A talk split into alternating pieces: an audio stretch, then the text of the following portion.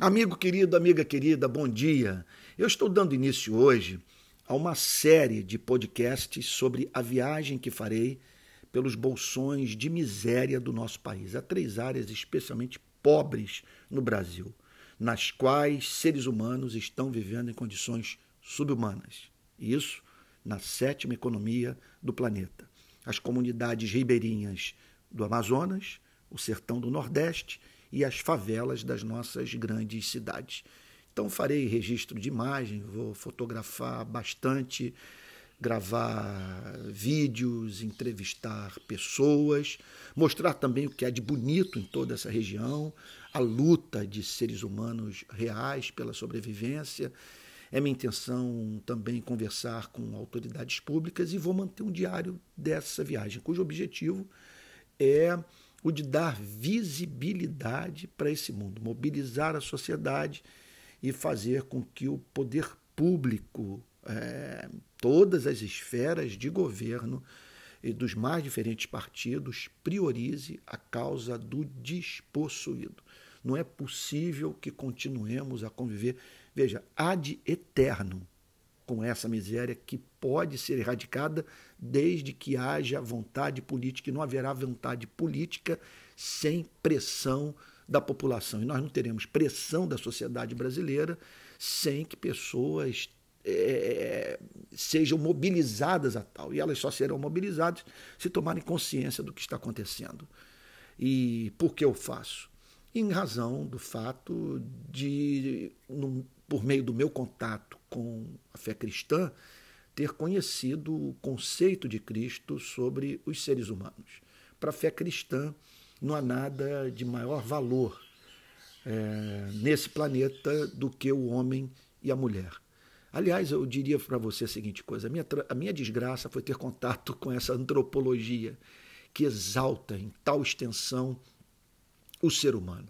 Porque o que o cristianismo declara e me parece que a evidência empírica para tal é que não há nada nesse planeta que mais contenha do ser de Deus do que os seres humanos, por mais distantes de Deus que eles estejam. Ao olhar para o ser humano, nós temos contato com os atributos divinos. Então, quando olhamos para a nossa capacidade para o amor, para a poesia, o nosso senso estético, é, a noção de certo e errado, sabe, os anelos por vivermos num mundo justo, tudo isso aponta para a existência de um ser belo, de um ser justo, de um ser pessoal e que, portanto, nos fez a, nossa a, a, a sua imagem e semelhança. Essa antropologia, é, por motivos lógicos, deveria nos levar à ação. Quem crê nisso tem que arregaçar as mangas e partir na direção dessa gente preciosa e especialmente quando encontra é, o homem e a mulher em estado de petição de miséria. É, não há cristianismo sem o exercício da misericórdia. E o que é a misericórdia? É se colocar ao lado do homem no momento em que ele mais carece da simpatia do seu semelhante. Então, no momento do luto, no momento da dor, da dor física, da dor psicológica aguda, no abandono, no cerceamento da sua liberdade, quando esse está sofrendo violência de qualquer espécie, é vítima de abuso de autoridade, nós devemos nos colocar do seu lado, caso contrário, estaremos negando a fé, trivializando a doutrina e dizendo que de fato nós não acreditamos naquilo que cremos. Porque como podemos dizer que os três capítulos primeiros de Gênesis é, são pura expressão da verdade, capítulos que falam da glória do homem, de um ser que de tão especial que é para o seu Criador, só foi criado depois desse Deus ter preparado um jardim para ele viver. E, portanto, crer nisso tudo deve nos levar à ação. Em especial também quando se trata de cristãos que vivem na sétima economia do mundo e que se deparam com o drama do ribeirinho, do sertanejo, do favelado. Alguma coisa precisa ser feita. E tem que ser feita com, com urgência. É, não dá mais para convivermos é, passivamente com, com toda essa desgraça. E, e, veja só, num contexto histórico humilhante para a nossa sociedade, porque são 500 anos de exclusão. A cultura da Casa Grande Senzala está dentro de nós.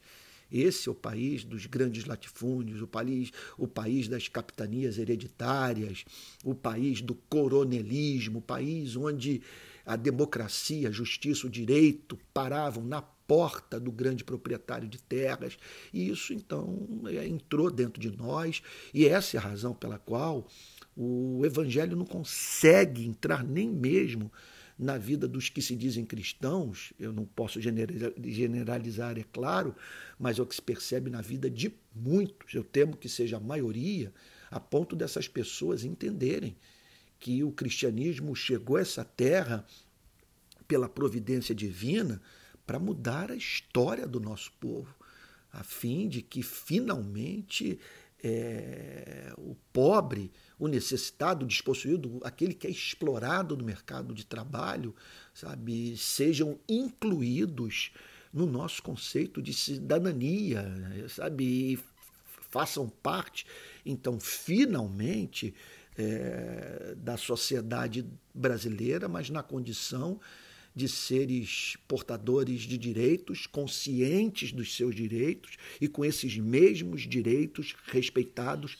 pela sociedade e pelo poder público. Então, eu vou manter esse diário, vai ser é, que ele vai, ele, eu vou estar regularmente pelo Facebook, YouTube, Instagram e as plataformas de áudio falando sobre as minhas impressões e vai ser uma jornada emocionante. Eu, eu espero que ao término dela você esteja conhecendo mais o Brasil e o que a fé cristã tem a dizer sobre o nosso compromisso com o despossuído. Forte abraço.